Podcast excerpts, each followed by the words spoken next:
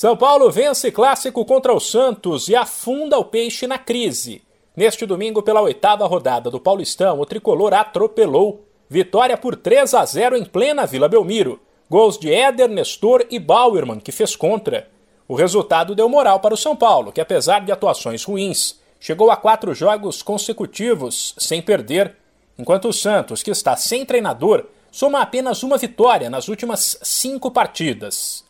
Nos outros jogos de destaque do fim de semana pelo Paulistão, o Palmeiras fez 1 a 0 no Santo André, no Allianz Parque. O Verdão segue como o único invicto da competição. Já o Corinthians ficou no 1 a 1 fora de casa com o Botafogo. Pelos campeonatos Carioca e Mineiro, Flamengo e Atlético não jogaram, uma vez que se enfrentaram na final da Supercopa, vencida pelo Galo, nos pênaltis. No Rio, os outros grandes souberam aproveitar o Fluminense abriu vantagem na liderança ao bater o volta redonda por 3 a 0, enquanto o Vasco fez 1 a 0 no Aldax, assumiu o segundo lugar e empurrou o rubro-negro para a terceira posição. O Botafogo, quarto colocado, jogaria com o Flamengo em clássico adiado para a próxima quarta. Já em Minas, os grandes não conseguiram se aproveitar da ausência do Atlético na rodada.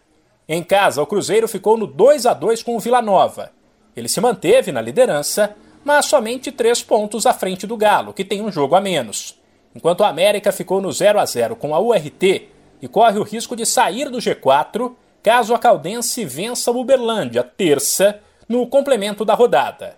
Para fechar o giro sobre os principais estaduais do país, no Gaúcho, o Grêmio atropelou o São Luís. Vitória por 4 a 0, que fez o tricolor ultrapassar o Ipiranga e assumir o primeiro lugar.